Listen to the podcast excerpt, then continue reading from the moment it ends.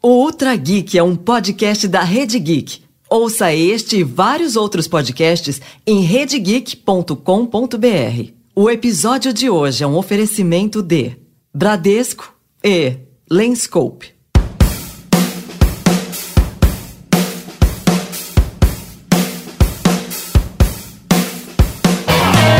Como foi sua primeira relação sexual? Você conhecia seu corpo? Usou camisinha? Foi bom para você? Agora vamos às próximas perguntas. Você teve algum tipo de educação sexual? De que forma as informações adquiridas, em casa ou na escola, ajudaram você no processo de descoberta sobre a sua sexualidade? Pare um pouco.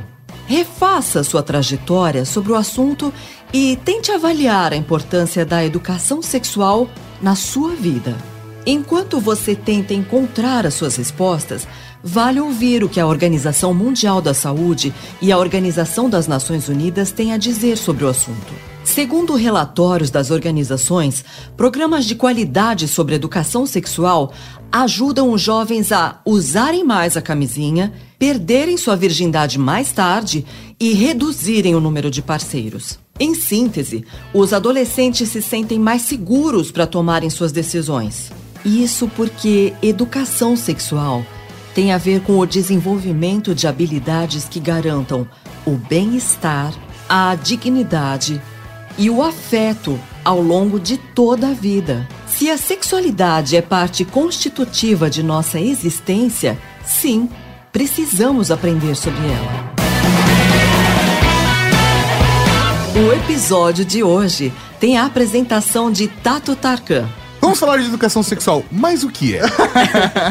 e também de Professor Mauri. Separou, né, em casa, tipo, a nudez da sexualidade. Né? Com a participação especial de Patrícia Cristine Pereira. Porque ela dá uma oportunidade mesmo de prevenção à saúde mental, às vezes, das pessoas. E Fernanda Torras.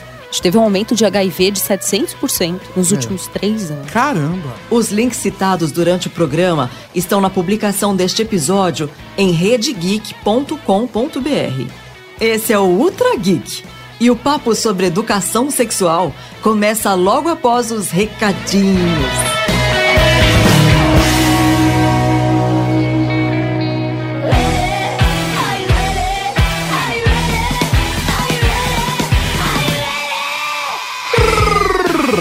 Recadinhos, Cavalaria Geek! Estamos aqui para mais uma sessão de recadinhos, seu Tato Tarkan. Exatamente, muita coisa importante para se falar nesse papo sobre educação sexual. Antes da gente chegar nos finalmente, antes da gente ir para a segunda base, eu preciso falar para você seguir a gente, se inscrever lá no nosso canal do YouTube e seguir a gente nas redes sociais em arroba Rede Geek. Isso mesmo, todas as redes sociais são arroba Rede Geek e o nosso YouTube é youtube.com barra Rede Geek. Se inscreve no nosso canal porque tem muito conteúdo lá no YouTube também. E vive rolando promoção pro seu Mauri. Acabou de rolar uma promoção do Max Pro M2. A gente tava dando um Zenfone Max Pro M2 novinho. E agora estamos dando um Moto G7 Power. Se quiser mais informações, o link tá no post desse episódio. Que beleza! Fica aqui também o convite a toda a Cavalaria Geek para ingressar em nosso grupo no Telegram. Então você pode digitar aí no seu navegador t.me barra Geek. Você já está convidado a participar aí do grupo aberto a todos, independente se você é batizado ou não. Cara, se você gosta dos nossos podcasts, vá lá em t.me barra Geek, só lembrando da ditadura do Tato. Basicamente, a ditadura do Tato é, eu sou o dono desse grupo. Se eu não gostar, eu dou bloco. Mas as regras são básicas. Tem que respeitar o amiguinho, beleza? Respeite os outros. Seja gentil com os outros. E não vamos falar de assuntos polêmicos como política, religião. Vamos falar sobre coisas que juntam a gente como tecnologia. Exatamente. Mas não vale ficar discutindo qual é o celular melhor que o outro, sabe? Dar aquelas de Xiaomi. Não, não, é bom evitar. Pode, pode. Mas vamos evitar. Então, assim, respeitando os amiguinhos. E aí, outro ponto: o, o, grupo ele é familiar, porque, tipo, a galera pode abrir em qualquer lugar, em qualquer momento do dia. Então, também, sem nudes, sem sacanagem nesse grupo. Nos outros, todos pode sim. Não tem problema. Vocês podem juntar a galera e criar um próprio grupo para trocar nudes. É pode fazer. Mas naquele grupo não, que é a versão familiar, beleza? Beleza. É como se hein? o grupo fosse administrado pela Disney. Tá, beleza. Só que o Tato que tá administrando ele é um ditador. Beleza, beleza, beleza. Tá bom? Você pensa, estaria num filme da Disney? Se estaria, eu posso mandar no grupo. Sim, simples assim. Eu queria convidar também a toda a Cavalaria Geek da região do Espírito Santo a participar do terceiro seminário de podcast que vai rolar por lá. Será no dia 19 de outubro, lá na sede do Sebrae, senhoras e senhores. E não importa se você está em Vitória do Espírito Santo, você pode ir pra lá e participar. Tem o link para inscrição no evento aqui. As vagas são limitadas. Corre, se inscreve e vamos nos encontrar lá. A gente aproveita e faz um encontro da cavalaria. É isso aí, não é só porque o conteúdo é legal, é porque Tato Tarkan e professor Mauri estarão lá e também. estaremos lá, professor Mauri. Você vai fazer um palco, não é? É isso aí, vou fazer um palco e você vai mediar, Eu não vou é? mediar uma, um- um um debate. debate. Que beleza. Ditador tá, Tá, tá, Veja, tá fora, corta. Bora! A Disney falou não! Sai daqui, caralho. Vai ser muito bom. Então vai lá, o link tá no post, se inscreve no evento, corre, porque as vagas são limitadas. Quero aproveitar, Tatinho, que a gente tá aqui no momento dos recadinhos, quero ser muito rápido. Vamos lá, E rápido, quero tocar uma mensagem do pessoal do Coronel Mostarda. Já vou explicar pra vocês isso. Olá, detetive. Você está sendo convocado, pois aconteceu um terrível assassinato. Todas as sextas-feiras, às 21h30, no Teatro dos Arcos. Precisamos descobrir quem é o assassino, quem é a vítima, qual é a arma do crime, em qual cômodo a vítima foi cruelmente assassinada. Coronel Mostarda com a chave inglesa na cozinha. Um espetáculo improvisado ou um jogo de tabuleiro ao vivo. Venha conferir. Siga nossas redes sociais, arroba Pérolas Verdadeiras. Te aguardo, detetive. Se você não entendeu, Coronel Mostarda com a chave inglesa na cozinha é uma peça de improviso que está rolando aqui em São Paulo e eu tive o prazer, eu junto com toda a equipe aqui da Rede Geek, tive o prazer de ir lá assistir. Quase todo mundo, Mauri. Não, mas todo mundo que importa. Ah, tá. Eu não fui, infelizmente, mas eu recebi só elogios da parada. Eu fiquei muito curioso pra ver uma peça de improviso com a base meio detetive. Cara, parece ser muito legal mesmo. Eu só não fui porque tive reunião de condomínio e sorteio de vaga. É, você tinha que tá lá. Você tem que estar lá, cara. Não, mas de verdade é uma experiência muito diferente. E então fica aqui o convite à Cavalaria Geek. Isso não é jabá, né? Eles não estão pagando nada. A gente só tá fazendo referência a uma peça que é muito legal e que eu tenho certeza que a Cavalaria Geek iria curtir. E se vocês forem fazer, assim, ah, ah, mas alguma. Ah, quiser chamar mais alguma subcelebridade pra assistir, eu tô topando, galera. Não, e é da hora porque, como é de improviso, todas as vezes que você for, vai ser diferente, né? Então vai gerar uma experiência diferente. O link pra quem quiser comprar o ingresso tá aqui no post. Só um último detalhe: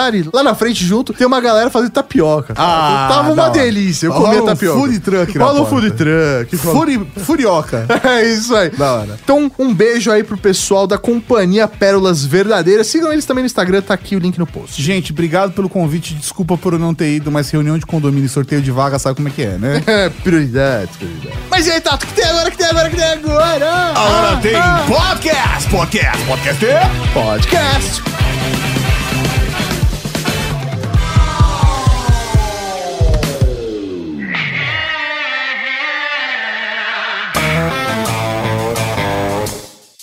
A Organização das Nações Unidas define assim educação sexual. Abre aspas. Educação sexual é um programa de ensino sobre os aspectos cognitivos, emocionais, físicos e sociais da sexualidade. Seu objetivo é equipar crianças e jovens com o conhecimento, habilidades, atitudes e valores que os empoderem para vivenciar sua saúde, bem-estar e dignidade, desenvolver relacionamentos sociais e sexuais respeitosos, considerar como suas escolhas afetam o bem-estar próprio e dos outros, entender e garantir a proteção de seus direitos ao longo da vida. Fecha aspas. Países do mundo todo seguem a orientação da ONU sobre a importância de implementar educação sexual nas escolas.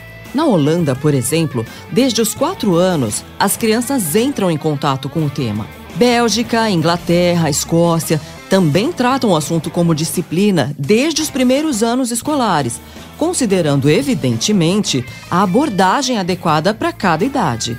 No Brasil, apesar das escolas terem educação sexual como tema transversal nos seus currículos, o assunto é polêmico. Nas últimas eleições, o tema movimentou os debates em nossas redes sociais. Você possivelmente se lembra bem. Todo mundo tinha uma opinião sobre o assunto. Mas afinal, de quem é a responsabilidade de orientar nossas crianças e adolescentes sobre sexualidade? Talvez, antes de responder a essa questão, deveríamos dar um passo atrás e fazer uma pergunta-chave: o que de fato sabemos sobre educação sexual?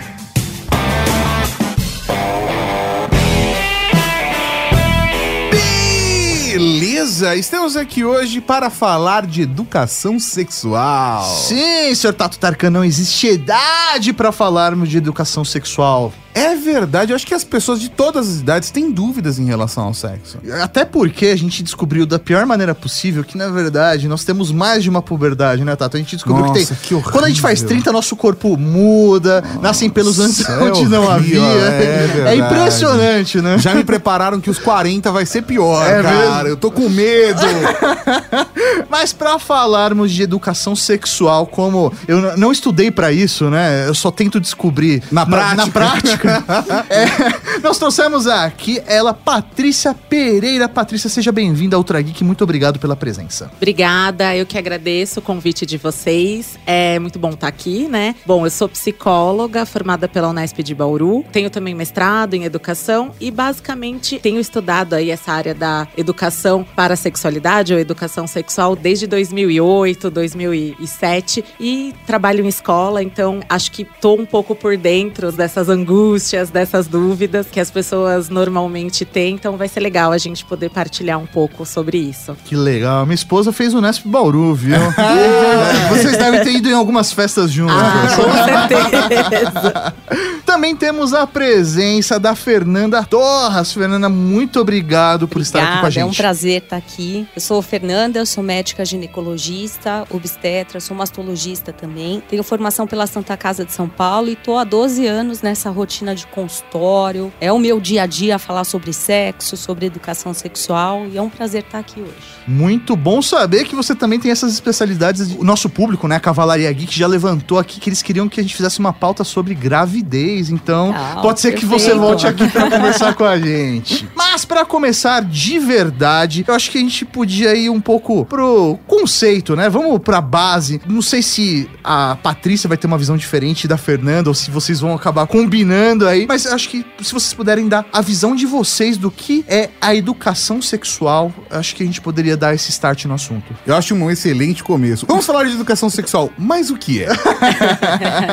Olha, eu acho que essa é uma discussão, na verdade, que não, não se esgota, assim, né? Então, via de regra, a gente pode dizer que educação sexual é todo o processo que a gente passa na vida inteira, né, sobre sexualidade. Sobre sexualidade e entendendo. A gente vai voltar a falar disso, acho que em algum momento, mas também entendendo que sexualidade é diferente de sexo. Então, a educação sexual não é só a, né, as coisas que a gente aprende sobre o que é sexo, como faz sexo, da onde vem os bebês e tudo mais. Mas toda a nossa vivência em relação a gostar do outro, ao nosso corpo, a como a gente vive o afeto, a formação da nossa identidade sexual, do para quem a gente vai dirigir o nosso afeto, enfim, tudo isso tem a ver com a educação sexual, que é uma coisa que acontece mesmo sem ter uma intenção, né? Então, mesmo uma família que não fala sobre essas questões, a gente diz que teve uma educação sexual, que é o que a gente, a pessoa com certeza aprendeu que aquilo é um tabu, que aquilo é errado, né? Que falar sobre sexo não é adequado. Então, não falar sobre sexo também é educar. Não, então, talvez não seja a melhor forma de educar, Tá, mas, mas, é. mas ela está ali. mas ela está ali, de alguma forma, ensinando que aquilo é errado, né? Então, até por isso, né, dentro da nossa área, a gente até estabelece uma diferença entre educação sexual e educação para a sexualidade, justamente para tentar pensar, dentro desse conceito de educação para a sexualidade, quando a gente tem a intenção mesmo de fazer um projeto voltado para isso. Porque a educação sexual é tudo. Tanto projetos intencionais, quanto coisas que a gente vê na TV, escuta dos amigos, dos pais. E de repente, quando se tem a ideia de querer rever esses ensinamentos e querer discutir, parar para pensar sobre isso. Então, algumas pessoas escolhem esse termo educação para a sexualidade. Legal. E Fernanda, e, e do lado da saúde, porque pelo menos no meu entendimento, de todas as mulheres que eu me relaciono, grande parte delas compartilha de que alguns princípios de, relacionados à educação sexual Sim. aprenderam no consultório, quando vão conhecer seu corpo, quando começam, né, dentro do processo de puberdade, a terem algumas preocupações relacionadas à higiene, que é diferenciada, e, e à saúde. Como que é esse processo dentro do aspecto da saúde? Do aspecto da saúde, a educação é, tem que ser uma educação gradual. Você imagina uma menina de 19 anos chegando no seu consultório, querendo saber tudo, todo o processo de educação sexual, até as formas de prevenção. É impossível você passar tudo em uma consulta. Então, a educação sexual nas escolas é muito importante, tá? No que refere a mostrar quais são as diferenças entre os sexos, as opções de sexualidade, saber orientar como vai ser a primeira relação, quais são as, as, as formas de se proteger para doenças, para gravidez indesejada. É fundamental que isso comece o mais precoce possível e seja gradual. Você vai introduzindo esses conceitos gradualmente na cabeça dessas pessoas. Até para não acontecer, como você falou, de uma, de uma menina de 19 Exatamente. anos chegar no consultório e falar: Oi, tudo bem? Eu em casa eu não falo sobre isso. né? A minha mãe é. É. super conservadora, eu não falo sobre isso. Doutor, eu não sei nem onde tá o meu clítoris. Começa daí. Meu, é, isso é complicado mesmo. É muito louco que, não sei como foi o caso do Tato, né, ou do- dos ouvintes que estão ouvindo a gente, mas pra mim isso sempre esteve dentro da minha casa, né? Isso foi sempre muito aberto. Até mesmo a, a questão do nosso corpo, né? O, o como lidar com o corpo. Sei lá, eu consigo, eh, sei lá, na minha lembrança de infância, todo mundo é pelado em casa, e tá tudo certo. Eu também, eu ah, também. vai to- tá- ah, fala lá com a sua mãe, ela tá tomando banho. Entra meu, lá no banheiro e tá tomando banho. Isso aí, tá tudo Família. certo. É família. Família. E na verdade, a, a gente sempre é, separou, né, em casa, tipo, a nudez da sexualidade, né? São coisas diferentes, Diferentes. né? Então, eu posso ter a nudez com a intenção de ter um ato sexual, mas eu posso ter a nudez só porque eu não quero estar com roupa, né? Então, a gente sempre teve essa separação. E na verdade, nunca teve uma conversa muito direta sobre isso. Na verdade, a gente só replicou aquilo que a gente viveu, né? O exemplo direto da pessoa mais velha. Então, acho que realmente esse primeiro contato da família, ela é essencial pra gente conseguir desmistificar ou tirar os preconceitos em cima da temática, né? Eu acho que pra mim, cara, foi muito no. Teve também essa questão da família, acho que isso contribuiu bastante. Eu me sinto muito privilegiado pela família que eu tenho, sendo completamente honesto. E desde pequeno tive acesso a livros, sabe? Minha mãe colocava a literatura ideal pra idade que eu estava e tinham conversas sobre respeitar seu próprio corpo, se respeitar, respeitar a pessoa do outro lado, os amiguinhos, amiguinha. Então, tudo isso era muito importante. Mas eu acho que pra mim o processo foi um pouco mais, entre aspas, autodidata, porque eu sempre fui muito curioso. Então a, a- literatura que eu tinha acesso não era o suficiente pra mim. Então Pequeno eu ia Tatinho correndo pela eu biblioteca. sempre fui geek, então, cara, meu processo foi muito do tipo, eu preciso me informar mais sobre o assunto. Na, na época, né, a gente tá lembrando aí que quando eu era pequeno não tinha internet ainda, né? Então, pra mim, o processo foi de ir até a biblioteca da escola, de conversar com os professores, Você de não horrorizou, biologia. você não horrorizou a comunidade escolar com a sua curiosidade? Então, sempre, eu- mas isso já era a minha função social, entendeu? E se rolasse um bullying, tava tudo certo, né? tá Tava- tudo tava- beleza. E, e- e, sei lá, por exemplo, eu admito que pra mim o contato com a sexualidade começou muito cedo. Meu contato com sexualidade começou aos 8, 9 anos de idade. E às, às vezes muita gente começa a ter isso depois da puberdade, 15 anos, 16 anos. Pra mim começou 8, 9 ali. Então foi uma coisa que ainda despertou mais dúvidas ainda, sabe? Por que Até que- as pessoas à sua volta não estavam na mesma fase que você, né? Exatamente. Como é que, por que, que eu brinco com minhas amiguinhas desse jeito? O que, que tá acontecendo aqui? E isso me despertou curiosidades e, assim, obviamente no processo tem erros e acertos e tem coisas que, tipo, poxa, me chateiam em relação a como eu lidei com a situação quando eu era criança. Mas eu era uma criança, sabe? E acho que faz parte do próprio desenvolvimento a gente se entender isso e não se traumatizar com as coisas, porque às vezes né, dentro de- da conversa com um grupo de amigos eu percebo que tem gente que fica traumatizada por conta das experiências de aprendizado e eu acho que é por isso que é tão importante a gente falar de sexualidade de uma forma aberta. não só traumatizado, mas eu acho que tem uma questão que você tá trazendo que é uma realidade, talvez, que a gente vê muito com adolescentes, né? Principalmente meninos, que existe sim uma cobrança social a respeito do papel que o homem precisa representar representar e principalmente do papel que o homem precisa ter referente a sexo, né? De, de saber tudo, de ser o garanhão, de uma série de questões, até como muitos se educam sexualmente por meio de vídeos, né? Enfim, da pornografia e tudo mais. E que até para os homens, quando eles não sabem, quando eles têm dúvida, ou até, como a Fernanda falou, que algumas meninas de 19 anos não sabem, né, onde tá o clítoris, muitos homens também não sabem. E tem vergonha de Infelizmente, saber... tem gente que morre sem saber onde é o Exatamente. Porque tem também essa insegurança do tipo, eu não posso ser o cara dizer, pô, eu não conheço muito bem o seu corpo, onde você gosta de ser tocada, vamos conversar sobre isso, né? Vamos. Não, porque existe também essa pressão social. Não, mas eu tenho que ser o cara que sei tudo, que. O garanhão. Né? O garanhão. Eu sou expert. e você soube conviver com isso. Você conviveu muito bem, mas muitas vezes na brincadeira aparece uma avó. É, que e rein... fode todo o rolê. Total. é e a pessoa leva como aquilo como algo proibido. E leva mesmo. Não, Chega acho na adolescência, sim, com... sim. gente, eu brincava de médico pelado com uma amiguinha. Como assim? É isso Entendeu? aí. Não, e às vezes em atos simples, né? A gente acaba até reproduzindo o machismo. Tipo, ah, não, o, o menino não pode ter que mostrar o pênis pra todo mundo, né? Agora a menina não, tem que se guardar. E aí, meu, como assim ela não pode se conhecer, né? E um Se garoto- experimentar, né? É Sim. isso aí, aí a gente tem essa Sim, diferenciação. sim. né? Eu, eu sinto muito que dessa história do processo masculino do desenvolvimento, que é, é, é muito mercado de trabalho hoje em dia, né? O jovem aprendiz que tem que ter 45 anos de experiência. E aí ele se faz isso, né? Já beijei muito. Ah, não, já transo desde os 12 anos Só de que não idade. sabe colocar a camisinha, né? Começa, né? Exatamente. E acho que uma outra questão que tá de alguma forma colocada, né, que você falou do machismo, do quanto que da questão da sexualidade, de quando começa e tudo mais, é, cara, se a gente pensar que Freud já tava falando sobre a questão da sexualidade infantil, tipo, há 120, 130 anos atrás, tipo, é importante a gente olhar pra sexualidade infantil da forma como a sexualidade infantil é e que tem mesmo muita curiosidade de menino, de menina, e a menina, ela é sempre extremamente reprimida por conta, né, de toda a estrutura machista mesmo da sociedade. Então, assim, fecha a perninha, faz não sei o quê. E o menino, muitas vezes, estimulado, mesmo sem sab nem saber, assim. Eu, eu tenho sobrinhos que, que os tios ficavam ensinando, ai, chama aquela de gostosa. É isso faz aí. isso. Umas coisas bizarras. Mas, ao mesmo tempo, quando a gente vai falar sobre sexualidade infantil com professores, por exemplo, do tipo, gente, é curiosidade. Eles não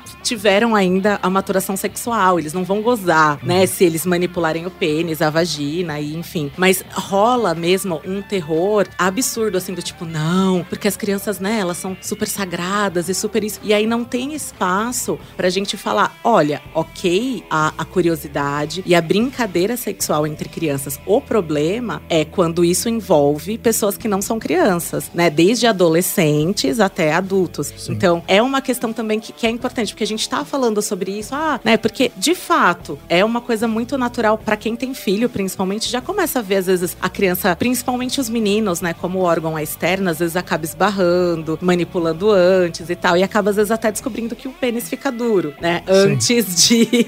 Antes de. De saber pra que, que isso serve. Exatamente. Não, eu, eu me lembro de um relato de um amigo que chegou em casa e pegou a menina, filha dele, de seis anos, se masturbando na sala. Assistindo TV. É, super frequente, é. super frequente. Tomando mamadeira. E a primeira reação do pai, geralmente, é reprimir aquilo, né? Mexe aí! Exatamente. Tá não tudo pode. errado. Tá tudo errado. Isso é normal. Isso é normal da criança de 6 a 9 anos. Super comum. Porque acho que assim, é, é- é natural que, por- sei lá, desde a gestação a gente tá se tocando, a gente tá se sentindo, colocando na boca, colocando na bunda. colo- a gente tá o tempo todo se mexendo pra, pra poder se entender, entender os limites. E não tô falando que você não pode chegar pro seu filho e falar: olha, Faz isso no quarto, é, né? O local certo, o momento Exatamente. certo. Não, é, olha, as Não pessoas é podem escola. se incomodar. Exatamente, as pessoas podem se incomodar. Isso é gostoso, é legal, mas é seu, é privado. Não tem a receita de fazer isso, mas não precisa fazer isso na frente dos outros. Não faça isso na frente dos seus pais. Vá pro seu quarto, tá tudo bem, sabe? Levar isso de uma forma natural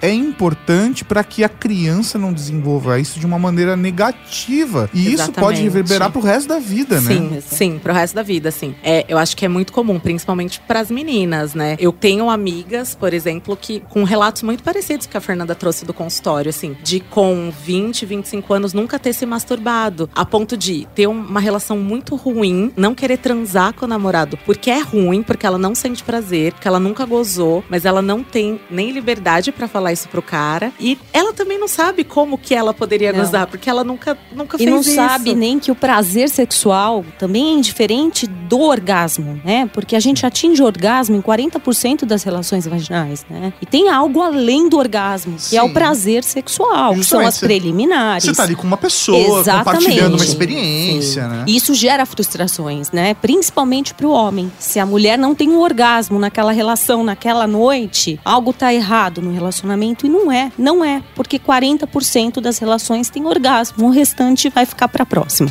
e é isso aí, vamos tá. Que tem a próxima. que tem a próxima.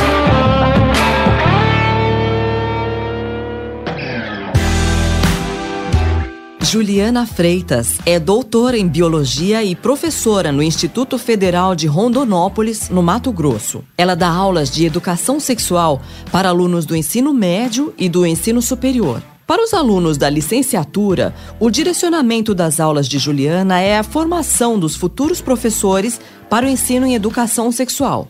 Ela contou para o Ultra Geek como é a recepção dos conteúdos pelos alunos e os cuidados na hora de trabalhar o tema em sala de aula? Os alunos recebem os conteúdos das mais diversas formas. Isso varia de aluno para aluno e varia de turma para turma, varia de ano para ano, assim. É, via de regra, eu percebo que eles tendem, né, de uma maneira geral, numa média, assim, a, quando são assuntos, por exemplo, com o aparelho reprodutor masculino, parece que vai um pouco pro lado da piada, e quando é o aparelho reprodutor feminino, parece que vai um pouco pro choque, né? É, me parece que as questões que são da mulher são um pouco mais obscuras, assim, mais, é, mais. E eu tenho percebido que ao longo dos anos isso tem diminuído, sabe? Esse choque. Tenho percebido isso, assim, que os alunos têm ficado cada vez mais à vontade para fazer perguntas. Sobre os cuidados, né, que a gente tem que ter para trabalhar esses conteúdos, é, é, bem delicado mesmo, né? Acho que um, uma das percepções que a gente tem que ter, e eu acho que talvez em qualquer idade, com adolescente mais, mas acho que em qualquer idade, é, é, tomar cuidado com essas questões das médias, daquilo que é normal, daquilo que é esperado, né? Principalmente quem é professor de biologia, que lida muito com essa coisa da, da ciência mais, mais dura, né? Da ciência mais natural. Então a gente lida com muita média, né? Ah, o normal é menstruar entre tanto tem tal idade, tal idade. E aí, se aquela menina do cantinho, ela não menstruou dentro daquela idade, ela vai se sentir excluída, enfim. Então, e eles buscam muito por esses parâmetros, né? Então, é ter muito cuidado com essas com essas exceções e mostrar muito bem qual é o limite das patogenias, né? Para esses alunos tenham noção de quando que eles têm que buscar ajuda, quando tem algo que sai muito de dentro de, um, de algo que é considerado normal, né? De quando é uma patologia. Ou quanto que é uma diversidade mesmo e que ele está fora de uma média só, né? E que isso não significa nada.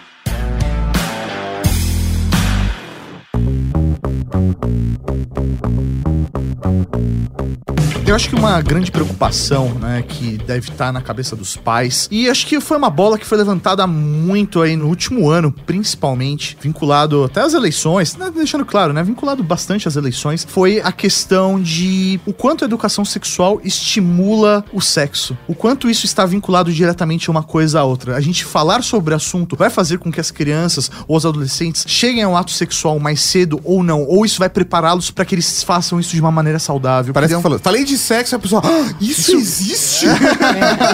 É. é isso aí. Então eu queria saber um pouco da visão de vocês, da experiência de vocês no dia a dia, até na sala de aula ou no consultório, de como isso chega até vocês. Você pode falar pra gente? Eu acho que a exemplo dos Estados Unidos, da Europa, a gente tem que falar sobre sexualidade para evitar a sexarca precoce, que é o início da atividade sexual precoce, porque isso sim vai gerar depressão, distúrbio psicológico, aumento do risco de doenças. Então falar sobre o sexo previne de relações intensas avançadas, sexarca precoce, riscos em geral. Legal. E aí, no caso, você está utilizando, você falou né, usar é, os Estados Unidos como, como referência, porque isso é tratado de uma maneira mais aberta na é, cultura do deles. Do ano passado para cá, eles são obrigados, né, a instituir a educação sexual nas escolas. Não é uma disciplina opcional. Ah, legal. E o objetivo disso é aumentar a idade de iniciação sexual. Entendi, porque principal eles, objetivo deles. Se eles têm o, o, acesso à informação, eles sabem que eles não precisam ser forçados a alguma coisa ou qual é o resultado disso. Então, Exatamente. eles se sentem mais preparados para lidar com aquele assunto. Sim, acho que, que dentro disso que a Fernanda tá falando, na verdade, tem, tem várias coisas, assim. Eu acho que uma primeira coisa é que tem estudos, né? E depois a gente até pode compartilhar, do quanto que a educação sexual, a educação para a sexualidade, na verdade, ela leva mesmo a uma. A, até um efeito tardio, né, do início da vida sexual. Não que esse seja o objetivo, né? Acho que é bom deixar bem claro, assim, não é necessariamente esse o objetivo que a gente tem, mas porque a gente percebe também que a iniciação sexual muitas vezes acontece de forma impensada e às vezes até de forma não muito autônoma, porque acontece meio porque a menina namora e aí o cara fala: "Não, vamos transar, porque senão eu vou terminar e aí eu vou ficar com a sua amiga que transa, que faz isso, que faz aquilo e você não faz". Então, a educação para a sexualidade e principalmente essa mais ampla que discute o sexo, mas também discute né, uma As relações sociais também. Né? Exatamente, o machismo, né? Enfim, o papel da mulher, a autonomia, também prepara que as meninas estejam muito mais autônomas. E né? maturidade, né? né? Exatamente. Em vez de idade, a gente poderia falar idade mais avançada para trazer a maturidade. Exatamente. Né? E até para decidir, olha, eu não quero fazer e eu vou bancar isso e eu vou lidar com essa questão, né? Porque eu, eu tô empoderado, enfim, né? Palavra da moda, mas de alguma forma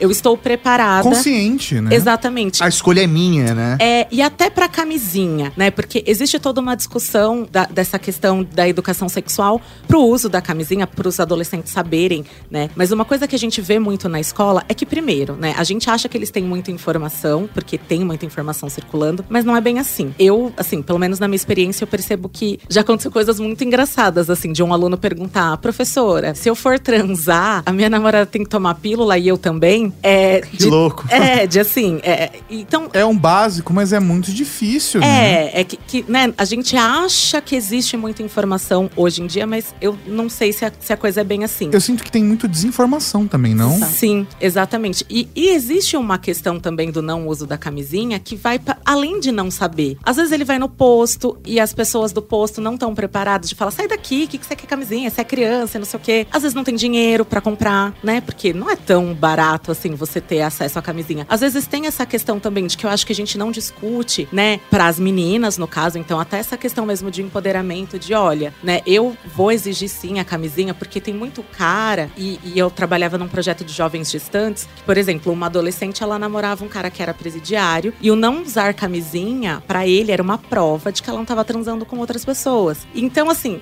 tá tudo errado, Exatamente. né? Exatamente. Você percebe que o problema de não usar camisinha tá muito além também de só não ter a informação, mas tem uma série de questões que precisam ser trabalhadas para a gente dar conta disso, né? E, e, só por meio da educação para a sexualidade, eu acho que a gente seria capaz de alcançar isso, né? Então. É preparando as pessoas. É preparando, é dizendo. Porque é a mesma coisa, né, que a gente discute até para drogas, assim. Se você fica o tempo inteiro falando, puta, droga é uma merda, você nunca usa nada de droga, que vai ser um horror e nananã. Drogas, aí, bah. É, não. aí a pessoa usa e fala, cara, meu pai mentiu para mim, né? Minha mãe mentiu, ou meu professor, sei lá. Então também tem uma, uma quebra nessa relação de confiança, porque você esconde algo da pessoa. E pelo contrário, né? Se você desde muito cedo já diz o que é. Aborda como... com naturalidade. É, é, é, uma outra, né? Até porque também não tem aquela coisa do proibido é mais gostoso Sim, ou é. qualquer coisa desse tipo. Faz sentido. Eu tenho um pouco de, de, de preocupação. Eu não estou nas escolas, uhum. é, não frequento escola, não é um ambiente normal para mim, tradicional. Sabe? Você não tem filho eu que não tenho filho, eu já saí da escola há bastante tempo,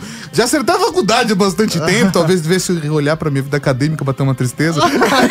Mas assim, eu tenho um pouco de receio de relatos que eu vejo, principalmente lá fora, em relação à educação sexual, que chegam materiais muito mais conservadores para mim, relacionados à educação sexual, do que progressistas. Normalmente chegam muito materiais falando sobre a, a importância da abstinência. O dizer não é muito importante. Eu acho que realmente é, mas do tipo, eu vejo materiais que são terroristas de chegar para as meninas e falar assim, porque se você transou, você é um chiclete mastigado. Exato. Quem que é um chiclete mastigado? Isso, eu acho que isso é horrível, é assustador e propaga valores que não estão adequados à nossa sociedade Exatamente. hoje. Exatamente. Essa da abstinência sexual, por exemplo. Os Estados Unidos, eles acabaram com isso. Tira-se religião, educação sexual independe da religião optada. Sim. E abstinência sexual não é o melhor método de prevenção para gravidez. Vamos falar sobre contraceptivos e o uso correto deles, né? Aqui no Brasil, eu acredito que o material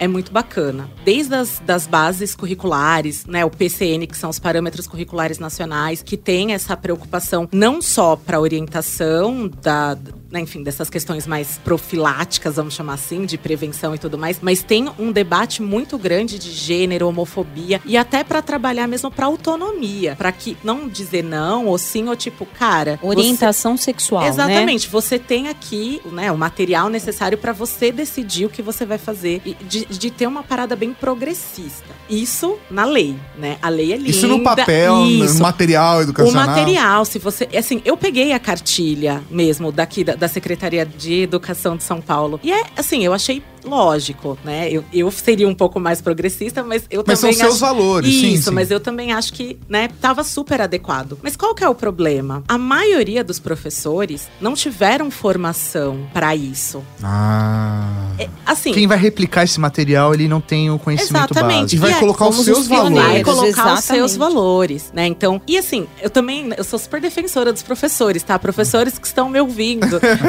não é necessariamente é, para você. É, porque, porque é um problema muito maior, que você vai olhar a grade de pedagogia, a grade de licenciatura, os caras não têm uma matéria sobre sexualidade, sobre gênero, sobre diversidade sexual. E aí, assim, ou a pessoa, por ela, vai atrás e, e corre, se, né, estuda por si para isso, ou assim, em nenhum momento na formação dela ela se depara com essas questões. E às vezes até um discurso natural, né? Porque às Sim. vezes ele tá re reproduzindo um material ali à risca e que o material é adequado, mas aí o professor ou a professora pode, não tô falando que todos fazem, tá? Mas assim, pode haver uma exceção que fala assim: "Não, tal, essa é a aula" e aí acaba na hora do intervalo, você vê o professor fazendo uma brincadeira, é, porque aquele travecão ali, isso e aquilo, aquilo. É. Isso destruiu todo o conceito Sim. de diversidade que tá sendo apresentado no Você tá longe das escolas, mas você tá bem, antenado no dia a dia do que acontece. Mas é, eu não tenho muito contato com materiais fora, assim, vou ser bem sincera. Só com Portugal, que a gente.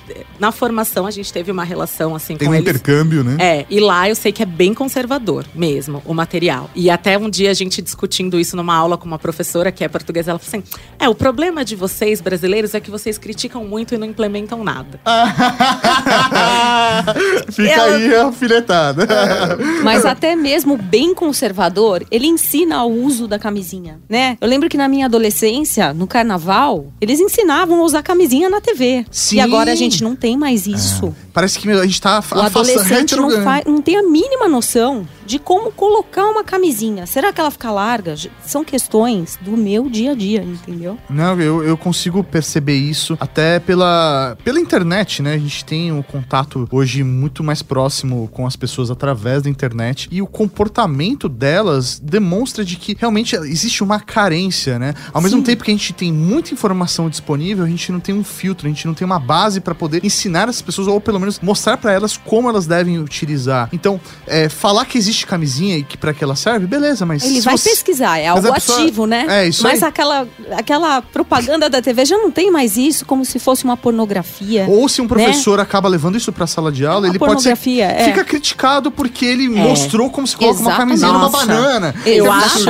é, eu acho que você trouxe uma questão sensacional assim, que é também o quanto que os professores hoje se sentem preocupados e acuados de fazer determinados debates e como como que isso vai repercutir. Eles vão né? levar porrada, né? É, porque tem toda essa questão de ideologia de gênero e, né, enfim, todas essas questões que a gente não precisa. Que todo mundo sabe. Todo mas que mundo todo mundo sabe sabe. que tá e, e realmente, assim, né? De gravar o professor falando e tal. E eu já falo na faculdade, quer gravar? Pode gravar, só que tem direito de imagem, vocês também vão ter que responder judicialmente, né? Mas, mas existem todas essas questões. O professor, ele também tá muito acuado, né? Na sala de aula, de, de, tá sendo muito Uma coisa que às vezes me faz perceber que eu vivo na minha bolha social e que, de certa forma, isso me distancia muito da realidade da massa né, no, no, no Brasil é que a maior parte das mulheres que convivem comigo tiveram acesso à educação sexual dentro do consultório. Eu falei isso lá no começo do programa. E isso permitiu com que elas tivessem uma consciência maior. E ao mesmo tempo, os meninos não têm esse paralelo. É muito louco isso, cara. Não tem mesmo. Eu não conheço Assim, nenhum homem à minha volta que,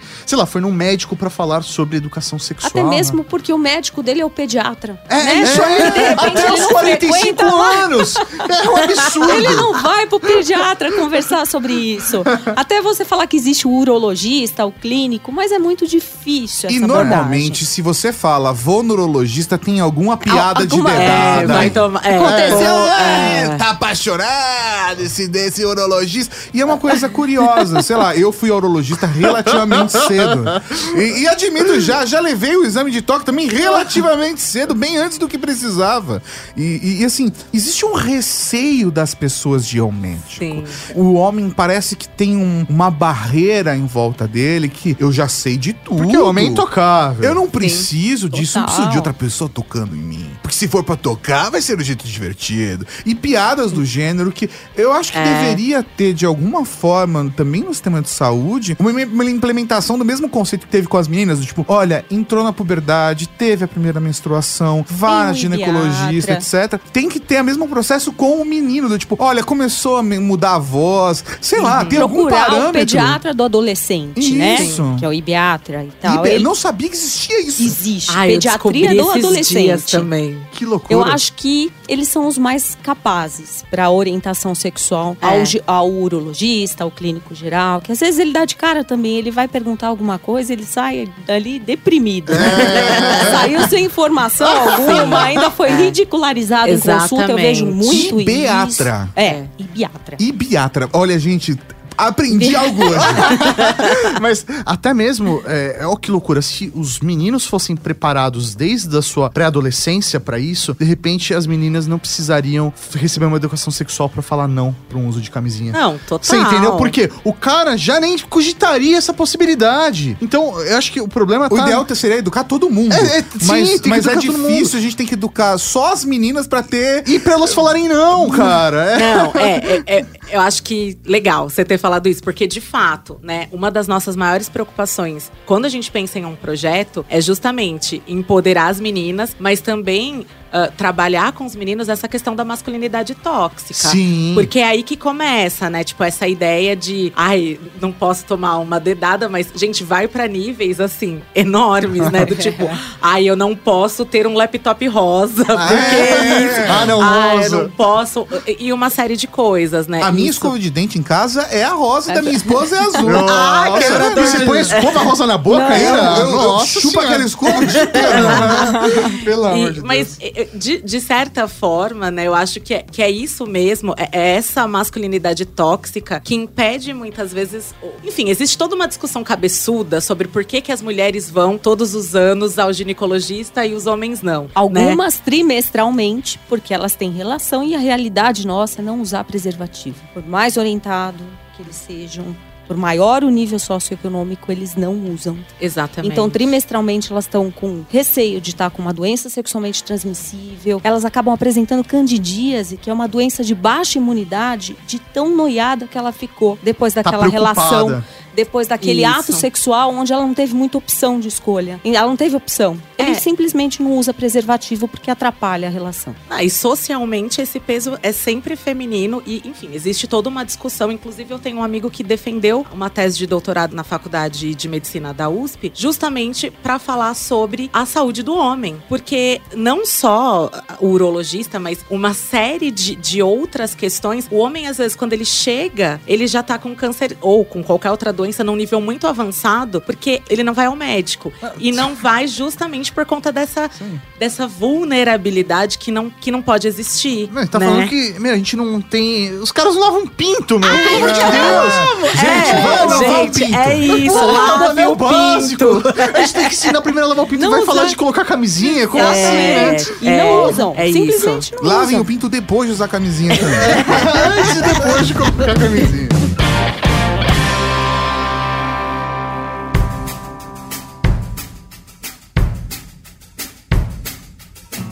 Na página ilustrada, um garotinho está deitado numa banheira cheia de água e espuma.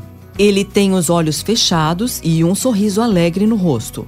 Bem no meio da banheira, é possível ver que sua mão, saindo da água, segura a pontinha de seu pênis. Ele está se masturbando. Na página seguinte, é a vez de uma garotinha que tem os cabelos amarrados com duas Maria Chiquinhas. Ela está sentada sobre uma almofada, assistindo TV com as perninhas abertas. Uma das mãos está em sua vulva, sobre a calcinha. Ela está se masturbando. O texto que acompanha as ilustrações começa desta forma: abre aspas. Alguns meninos gostam de brincar com seu pênis e algumas meninas com sua vulva, porque é gostoso. Fecha aspas. As ilustrações e o texto fazem parte do livro Mamãe, Como Eu Nasci, de Marcos Ribeiro.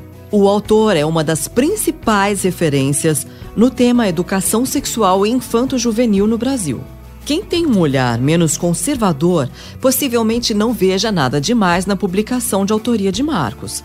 Mas, em 2010, seu livro sobre educação sexual para crianças causou um rebuliço em Recife. Isso porque, distribuído pelas escolas da rede municipal de educação, 25 mil alunos com idades entre 7 e 10 anos levaram o livro para casa.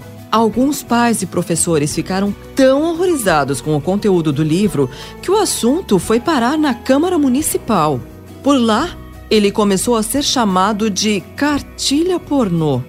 Mesmo sendo aprovado pelos Ministérios da Educação e da Saúde da época e ser adotado em vários estados e municípios brasileiros, em Recife o livro foi censurado. Educadores favoráveis ao uso do livro tentaram argumentar, mas não adiantou. A pressão foi tanta que só restou uma opção à Secretaria de Educação de Recife: recolher o Mamãe Como Eu Nasci dos alunos. Para a maioria dos vereadores recifenses envolvidos no caso, sexualidade não é assunto para criança.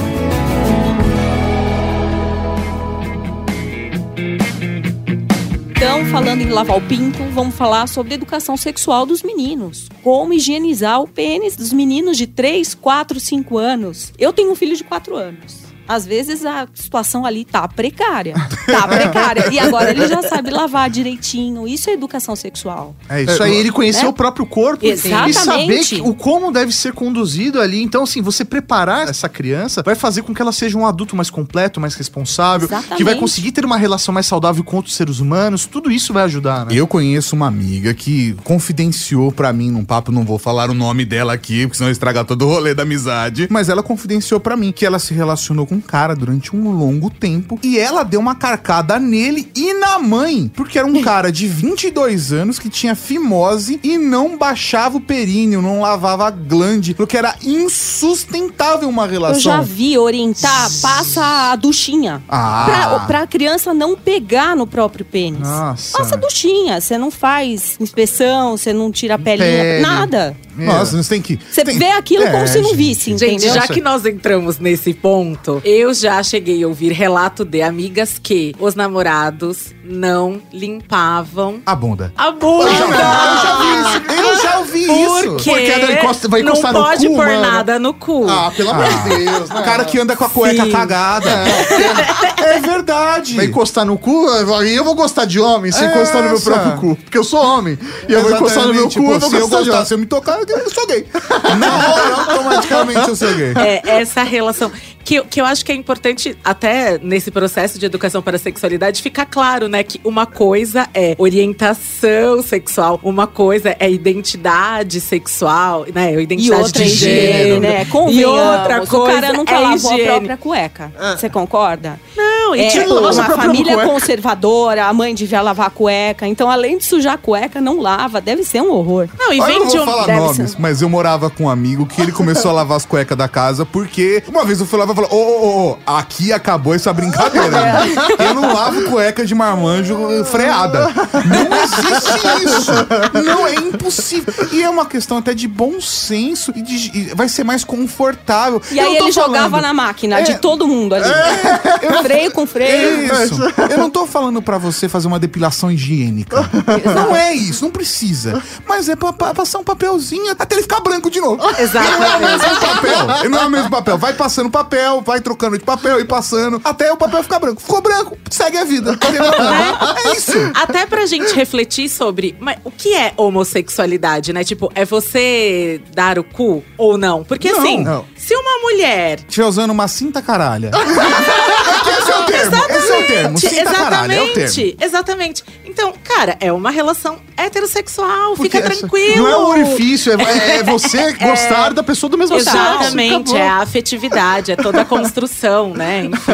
Não, e a gente já Fiquem discutiu. tranquilos. A gente já discutiu aqui no programa sobre beijo grego, sobre fio terra, em outros assuntos, onde naturalmente entra. E eu acho que. Termo, que jeito horrível de falar isso. Mas onde naturalmente esse assunto entra na conversa. Agora, é muito importante você entender que a diferença de é você se atrair por alguém do sexo masculino ou feminino. E não tem regras em relação a isso. Você pode se, se atrair por 90% das pessoas que se atraem de, uma, de um gênero e 10% de outro. E não Exatamente. tem problema. É você entender como que você tá nesse negócio. As pessoas tentam dividir em dois. Tudo é certo e errado. É preto e é branco. Sabe, fazer essas divisões. É o yin e o yang. Mas não, não existe isso. Porque naturalmente é um, você é quem você é e não tem problema de você ser assim. Se você achou legal, legal. Se você não achou, tá valendo. O importante é você se entender e se respeitar. E entender que o seu amiguinho não precisa ser e viver seguindo as mesmas regras que você, né? E aí, tem alguma idade adequada pra gente introduzir isso dentro da, da, da conversa com os filhos ou dentro da escola? Assim, já ficou claro que isso daí é um papel da família e da escola, né? A escola meio que. E pessoal de saúde também, né? Não, Todo. É. mundo, a sociedade como um todo tem que se envolver. Na verdade, e da o Estado tem que se também. Eu envolver. acho que a gente tá aqui também. Enfim, eu tenho uma colega que fez o mestrado justamente sobre o papel da mídia, ou o que a mídia fala sobre o prazer masculino e o prazer feminino, enfim, né? Não vou entrar muito. Mas a mídia também tem um papel muito grande, principalmente nessa questão da padronização, né? Do ah, então você tá dentro dessa caixinha ou dentro. A gente até aceita que você não seja dessa caixinha, mas em alguma você vai ter que se Você tem encaixar. que entrar nessas É, você tem caixinhas que- aí.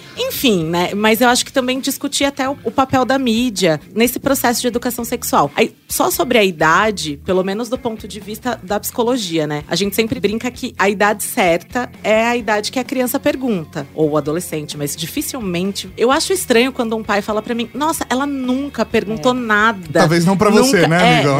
eu, eu acho bem estranho, mas vira e mexe eu escuto. Acho que a, a principal orientação, acho que depois a Fernanda pode até falar melhor, porque ela vive isso, né? Mas eu tenho um sobrinho que ele é meu, meu laboratório, né? Então eu tô ali. E, e uma coisa que eu faço muito com ele, e que é recomendação mesmo, é sempre perguntar, mas onde você ouviu isso? Ou o que você acha disso? Porque quando a criança pergunta alguma coisa, provavelmente ela já sabe, assim, alguma coisa ela já ouviu sobre aquilo. E é importante, né, você entender o contexto da pergunta dela para você realmente responder o que ela quer saber. Porque eu, por exemplo, sou um pouco inadequada, porque eu já quero pegar meus slides, né? Já quero mostrar e tal. E aí, às vezes, minha mãe fala, Patrícia, ele nem tá entendendo o que você tá falando, tipo, né? Até para você também delimitar, nem falar, tipo, um monte de coisa que a criança nem vai entender, mas também, né, dar uma resposta muito generalista que não responde o questionamento dela. Então é sempre bom, né? O melhor momento é o momento que a criança pergunta, e é o melhor momento para começar. Mas se você não se sente confortável, né? Tem pai, tem mãe que às vezes fala para mim, principalmente na escola, ah, eu não consigo falar sobre isso e tal. Então, de repente, você pode ver alguém do seu círculo de confiança. Exatamente, que tenha uma familiaridade maior e que consiga né, falar, explicar para a criança, até porque é importante, assim, a gente sempre fala que até como prevenção ao abuso ou à violência sexual, a educação é a primeira a, a primeira atitude de prevenção porque inclusive cria esse vínculo de confiança no qual a criança ela entende que mesmo se ela for ameaçada, mesmo que, enfim, qualquer coisa que aconteça, ela tem um, um né, alguém que ela pode confiar. Tem pra... um ponto seguro ali. Exatamente. Você, Fernando. Quando surge a pergunta, entendeu? A gente tem a sexualidade desde o momento que a gente nasce. Se a gente for fazer uma análise evolutiva da criança, até os dois anos, ela passa pela fase oral. Tudo ela leva à boca para descobrir. Dos dois aos três, ela tem a fase anal anal, que a gente chamava de fase anal, né? Que ela começa a ter continência das fezes. Então é tão frequente ela descobrir o ânus, uhum. brincar com fezes, isso é super normal. Colocar o cocô na gaveta dos pais, Total. presentão. A massinha é marrom, porque é igual o cocô, né? A, a, o melhor brinquedo é o cocô, aquele que faz um monte de círculo, sabe? Dos três aos seis anos ela descobre a genitália. Ah. E aí vem as perguntas, entendeu? Por que da minha irmã é diferente? Por que, que eu tenho isso? Para que, que serve isso? Por que, que no filme só quando eles namoram nasce o nenê? Né? Porque o nenê não nasceu enquanto ela não conhecia o marido dela. Então de três a seis anos já surgem. Com sete anos aparece a libido sexual, que é o interesse pelo sexo oposto. Isso é bem legal. Dos sete aos dez anos é muito frequente. A criança se masturba masturba dos 3 aos 6 anos. Com 7 ela já tem uma repulsa a isso. Entendi. Mas aí, ao mesmo tempo ela já tem a libido, ela já tem o desejo pelo sexo oposto, ou às vezes o mesmo sexo. É aí que desencadeia, né? Aquele diagnóstico de homossexualidade, talvez, né? É até curioso, sei lá, por exemplo, eu tenho um amigo que, ele, criança, tipo, 8 anos, virou, chegou em casa e falou assim: Gente, eu me apaixonei, dei meu primeiro beijo. E a mãe, ah, que legal! É. E ele falou assim: Ah, ele é tão lindo. E aí a reação dos pais acho que foi o maior exemplo para mim, porque os dois, os, os pais vieram e falaram assim: Nossa, que legal, me fala sobre ele. Eles não reagiram de uma forma. E Tato, eles nessa deram fase espaço. é muito frequente eles se relacionarem homofetivamente. Sim. A homossexualidade é comum nessa idade. E nem sempre significa que a criança vai ser homossexual. É um processo de experimentação é um processo como qualquer normal, outro, né? Porque o amigo tem o mesmo pênis que ele, entendeu? Eles então, estão eu, se descobrindo. É isso aí, tamo junto é a sexualidade, aqui. exatamente. Isso é, é frequente. Sim, e tem até Frequente toda a questão natural. do édipo mesmo, né? De desse enamoramento pela mãe, enfim, pelo pai. Então rola essa admiração muito maior dos meninos pelos homens, né? Nesse momento aí que eles estão se né, saindo desse processo. Então, enfim, né? E é um momento mesmo de experimentação, assim. Sempre quando. Não vem... significa nada, gente. Tá é, tudo bem. Sempre quando. E se significar também, tá, tá, também tá, tudo natural. Isso Exatamente. É, é natural da mas, evolução dele. Mas eu acredito que assim, né? Mesmo que seja homossexual, lógico, pra gente é muito tranquilo, mas eu lido também com muitas famílias que não é, né? E, e, e, é complicado quando a gente vai conversar e tal, porque às vezes, assim, essa ideia também da homossexualidade, mesmo dentro da escola, ainda tem muito resquício, sabe? De coisa de doença, do ponto de vista religioso, então, assim, né? É, é um pouco é, mais complexo, é né? É bem complexo e é muito difícil pra gente lidar com isso depois que a criança, assim, ela depois que já ficou adolescente e nunca teve uma alternativa ao discurso familiar. Então, o que eu acho, assim, mais interessante da educação sexual na escola é que ela dá, ou deveria, né?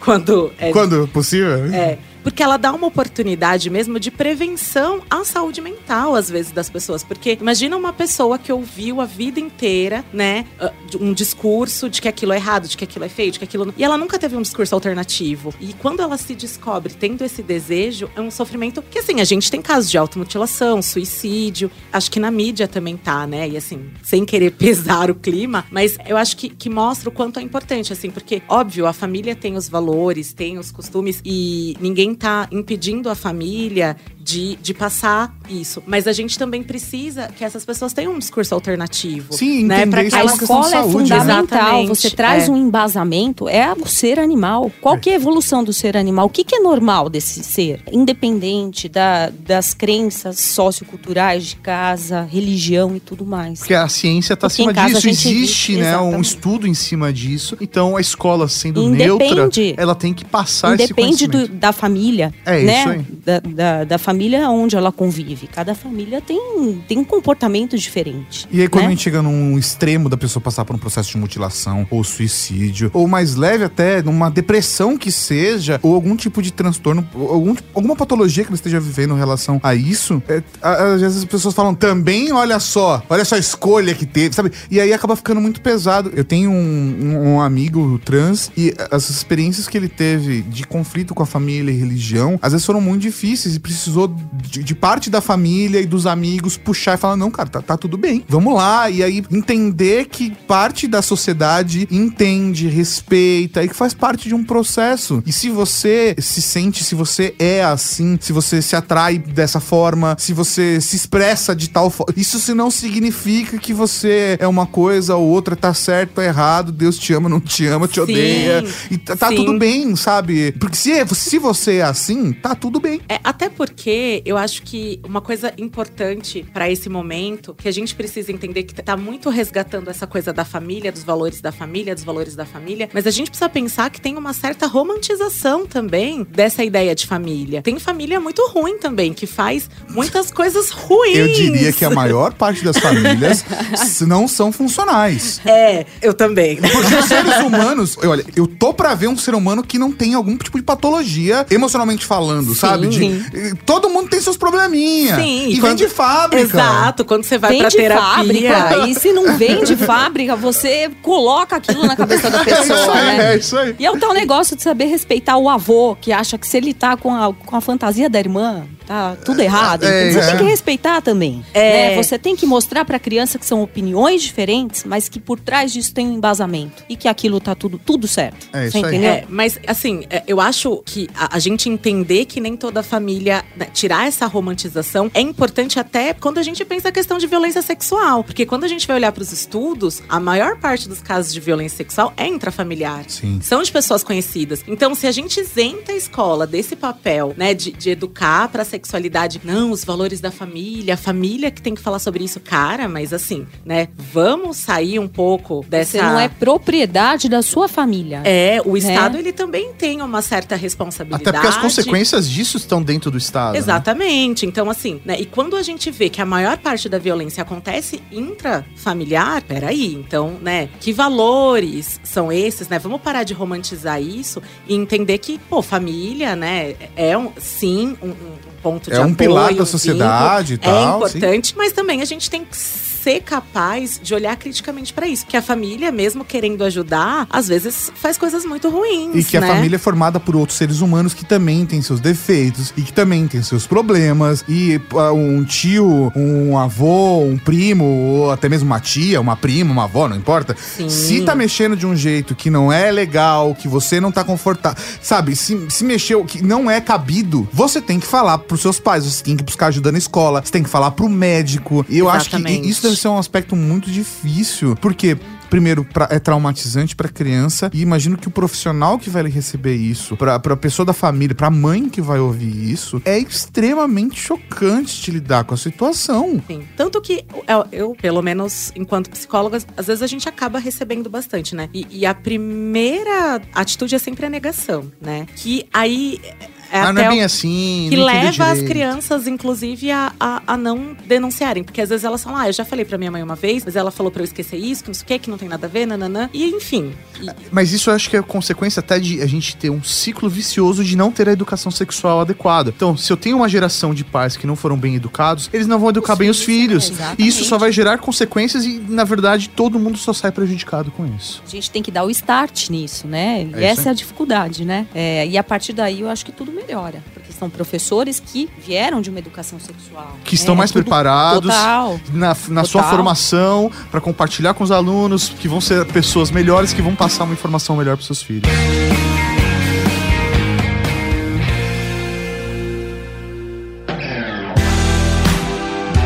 Na aula de yoga e princípios de anatomia, um grupo de mulheres se reúne em torno de uma vulva de silicone.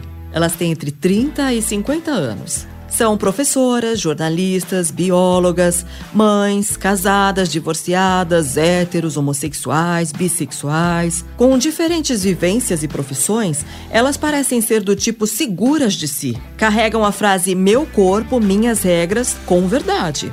Mas ali, sentadas no chão, bem pertinho umas das outras, elas ganham um ar adolescente. Com seus olhos e dedos curiosos sobre a vulva rosada e tocada carinhosamente pela professora, as meninas parecem se lembrar que sempre há mais por descobrir, por conhecer. Tudo é apresentado com detalhes: vagina, grandes e pequenos lábios, períneo, clitóris. Ai, o clitóris! Ali o assunto rende. Lembro de uma entrevista que a Jujut fez com as duas terapeutas sobre o quanto as mulheres não conhecem seu corpo. No vídeo, as terapeutas Mariana Stock e Kiran contam sobre a Prazerela, organização que estimula mulheres a conhecerem seus corpos e seus prazeres. Segundo Mariana Stock, as mulheres têm oito níveis de orgasmos, mas a maioria delas não ultrapassa nem o primeiro. Outra informação. Enquanto os homens têm na glande 4 mil células especializadas em sentir prazer, as mulheres têm no clitóris, naquele ponto pequeno e potente, 8 mil células de prazer, ou seja, o dobro. Se possibilidades não nos faltam, por que nos contentamos com tão pouco? No curso, a professora passa a lição de casa. Chegue em casa, Pegue um espelhinho e conheça sua vulva. Fique íntima dela. Uma das meninas sugere: Professora, o uso do vibrador ajuda nesse autoconhecimento também. Eu não vivo sem o meu. E outra complementa: Gente, nós não vamos encomendar livros pela internet? Vamos colocar vibradores no pacote, ué. A ideia é ovacionada por todas. Que venham os vibradores e o que mais a gente quiser para descobrir a potência máxima de nossa sexualidade.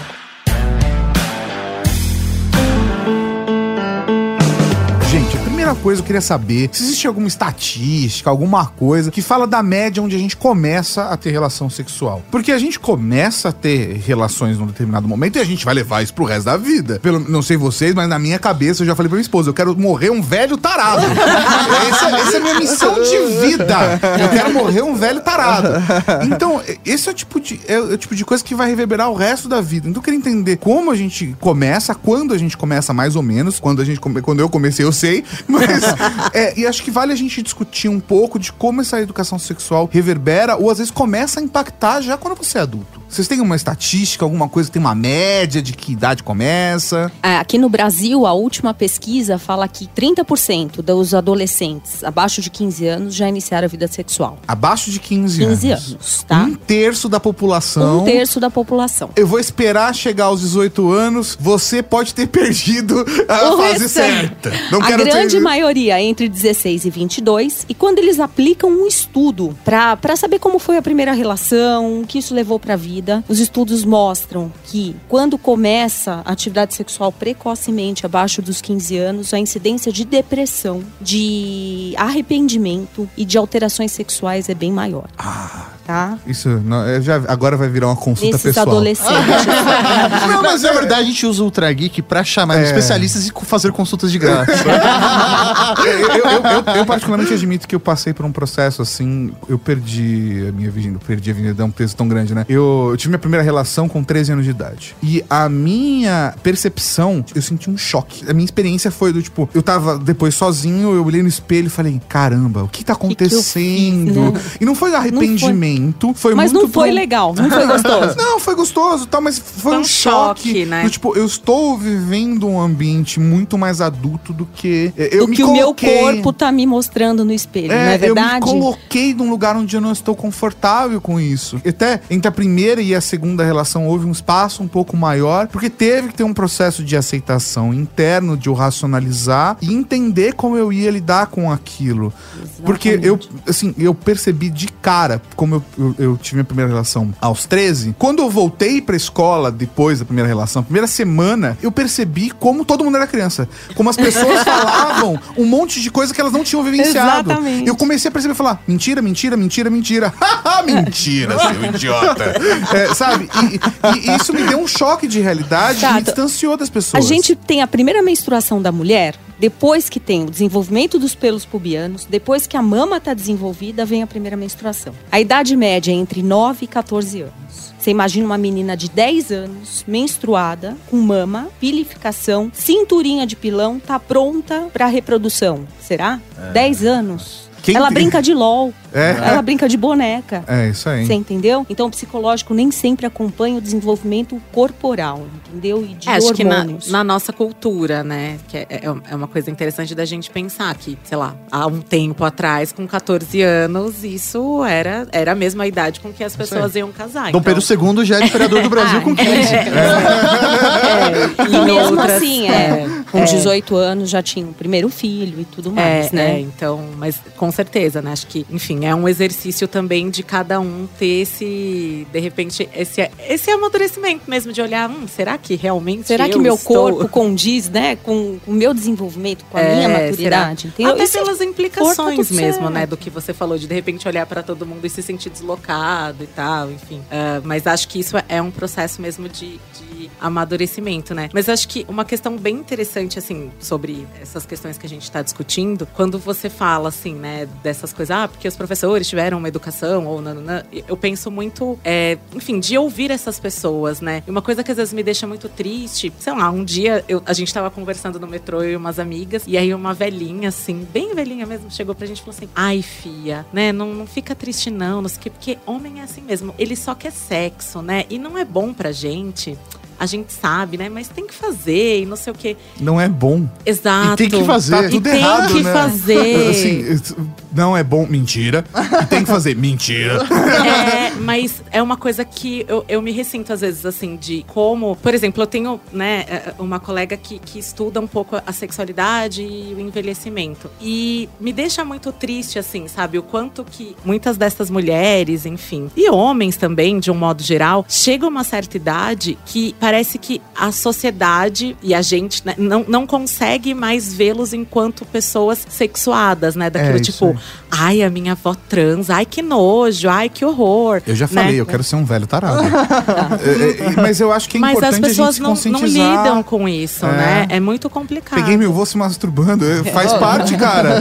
Bate na porta na próxima. Essa é a lição do É, dia. tipo, uma colega horrorizada, assim, falando: Gente, meu vô quer comer o cu da minha avó e nananã. Daí a gente perguntou, mas ela quer? tipo, porque essa é a preocupação. tipo, É Tá isso aí. Não, é, muito, é muito louco, porque realmente a gente fala de educação sexual, mas a gente acaba direcionando isso pra infância, adolescência. Mas principalmente agora, a gente pensando numa. As pessoas estão ficando cada vez mais velhas, né? Uhum. A longevidade está aí. A medicina, graças a Deus, está aí pra ajudar a gente. É muito bom. Medicina, graças a Deus.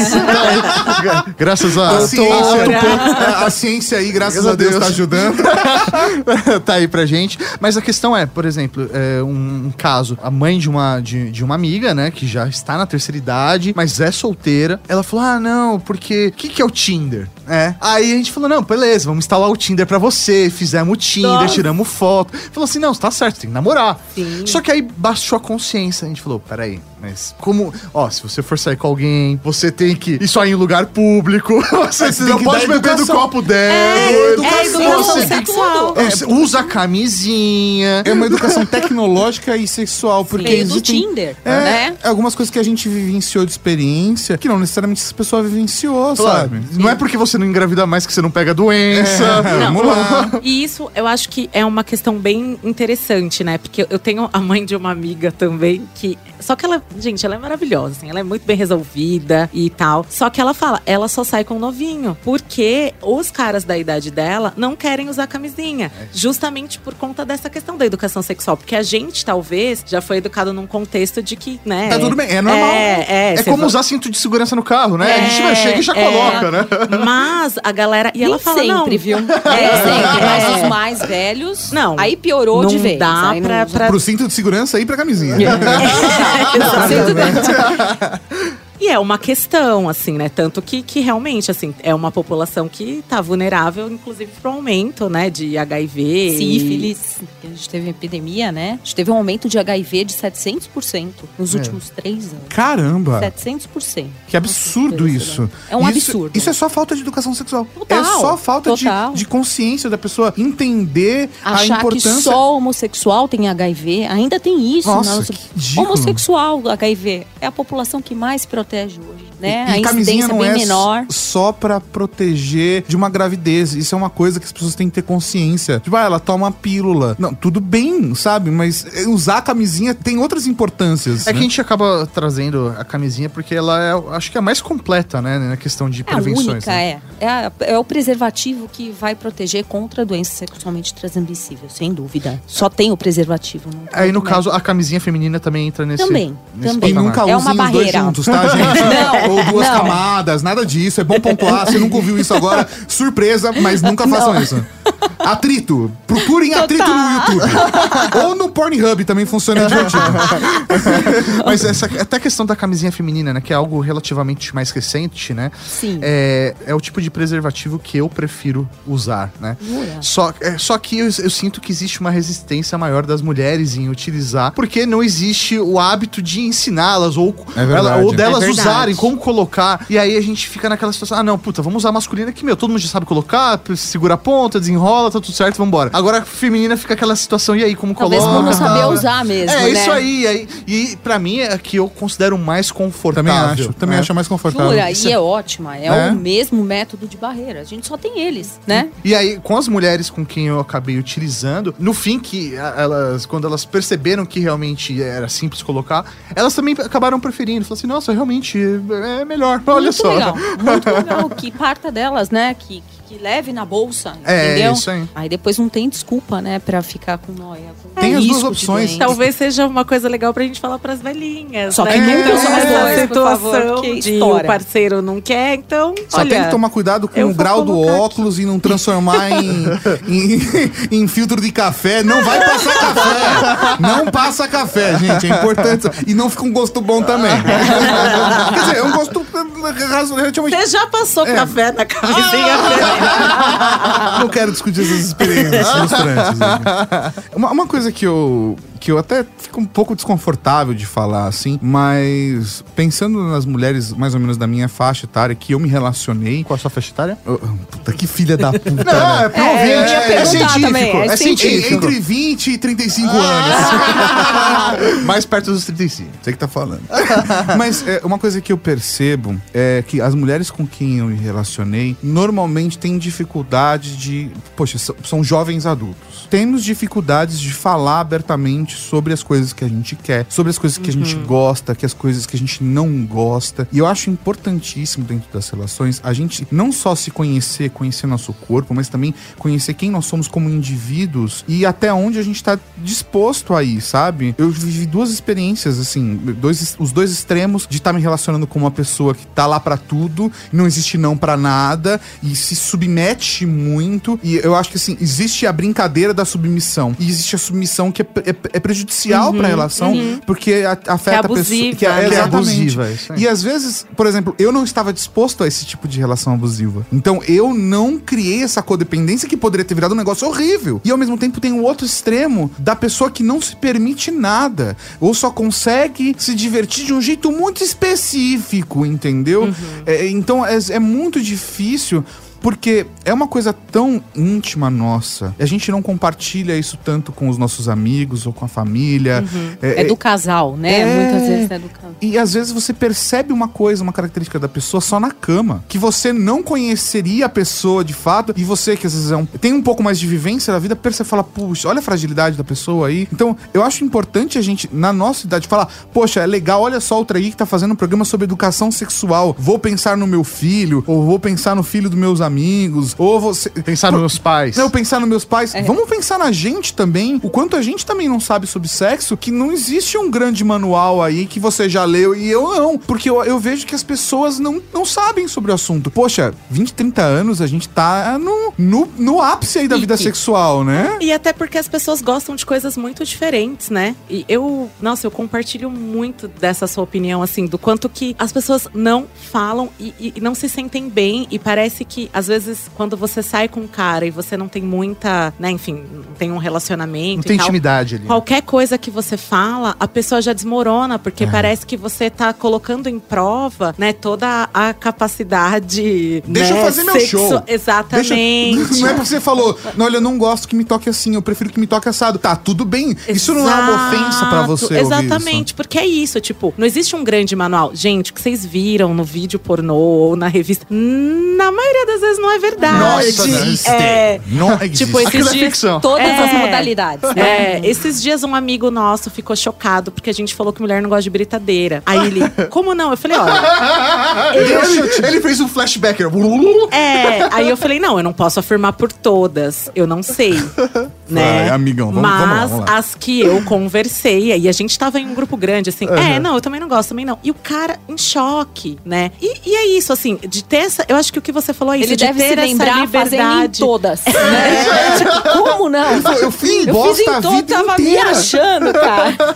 de ter essa liberdade e essa humildade de tipo, vamos falar o que você gosta na cama, né? Ou o que você não gosta, ou o que você gosta neste relacionamento, o que você não gosta. Eu acho que tem isso mesmo, assim, por talvez a sexualidade ser tão tabu, né? A gente acha que não pode falar sobre isso. Existe um grande livro, né, É. de como conquistar o seu homem na cama, 500 maneiras do Kama Sutra, e enfim. E a gente não, não fala, não se escuta, né? E, e- e de às vezes, o- todas aquelas dicas do Kama Sutra, o seu parceiro não gosta, ou a sua parceira não gosta. E o que que ele gosta? Não sei, porque a gente não falou sobre isso, É. né? É só perguntando, é só conversando, né? Por exemplo, já aconteceu. Eu acho que essa é a principal vantagem de ir no motel na sexta-feira, às 10 horas da noite. Porque você é Tá obrigado a ficar na fila e puxar uma conversa. Se você não ganhou intimidade até a fila do motel, essa é a chance. essa, é- essa é a função divina fila. da fila do motel. E já aconteceu de eu estar com uma pessoa e aí a menina virou pra mim e falou assim: Ah, porque ah, o meu ex, você não vai acreditar, ele gostava disso, disso, disso. E minha resposta foi: Eu também gosto. E, e- e eu acho que é muito importante a gente, tipo, jogar na real, entendeu? E, tipo, trazer essas paradas. Porque, por exemplo, a questão da britadeira que você falou, eu acho isso muito curioso que a pessoa nunca pegou e ficou raspando um dedo no outro. Porque depois de um tempo você para de sentir. E é isso que funciona, porque é uma pele e é atrito. Eu acho que é importante a gente se falar. É sempre conversar.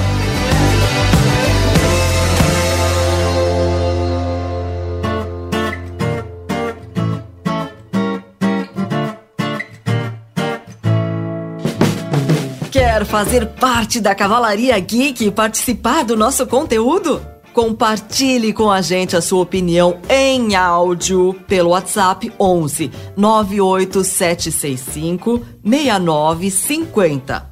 Seu comentário poderá aparecer no podcast Serviço de Atendimento à Cavalaria. Você também pode apoiar o nosso conteúdo. Descubra mais em redegeek.com.br barra apoie.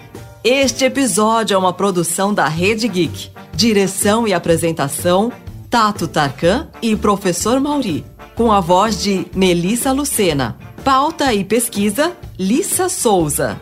Texto original, Lilian Martins. Produção, Laura Canteiras e Makoto Machado. Arte, Tato Tarkan. E a edição divina de São Eduardo. Ouça mais episódios em redegeek.com.br.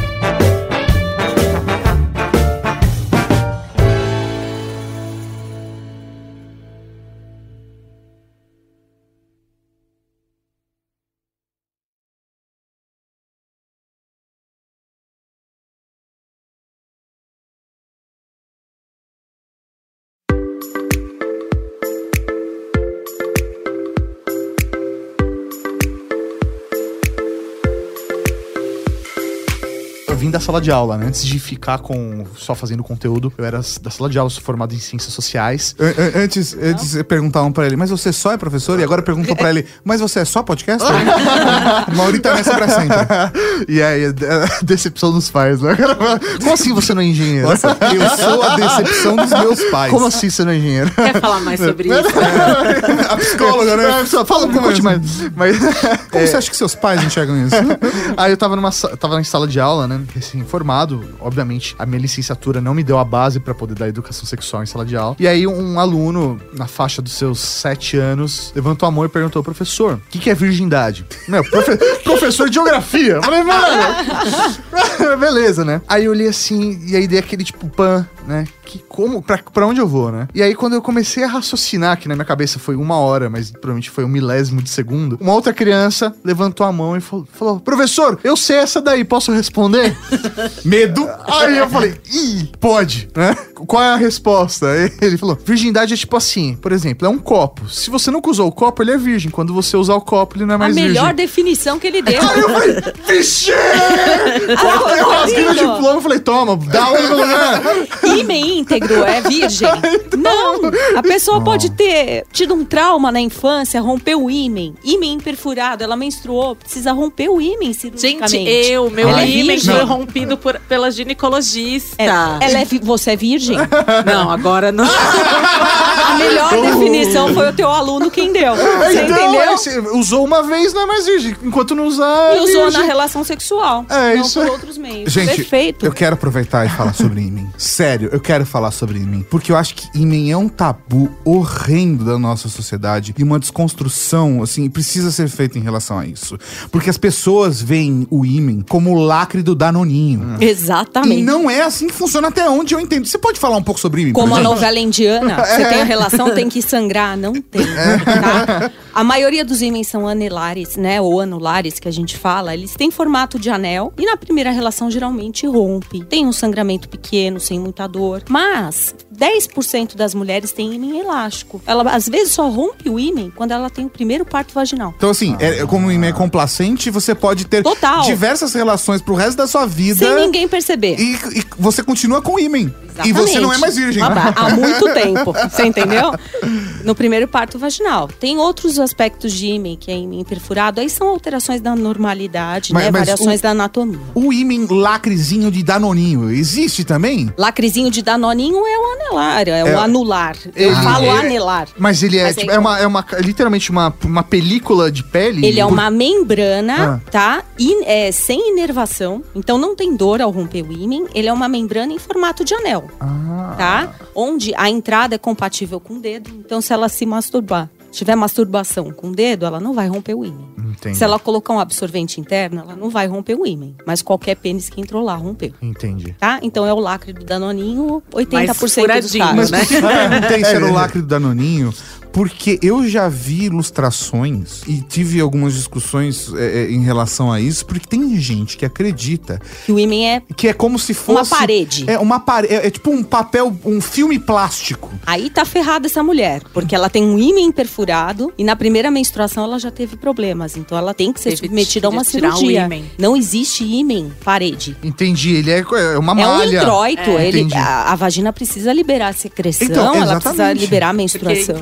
Esses que são totalmente fechados. Anomalia, E, né? depo- e na anatômica. primeira menstruação, se não abre, a menina pode morrer até com alguma. Porque vai coagular. Vai, você vai acumulando É, um sangramento. é, Isso não exatamente. existe. É tão perigoso quanto esquecer o absorvente Mas interno o tal lá, né? lacre que você fala é aquele que sangra. Geralmente é o anelar mesmo.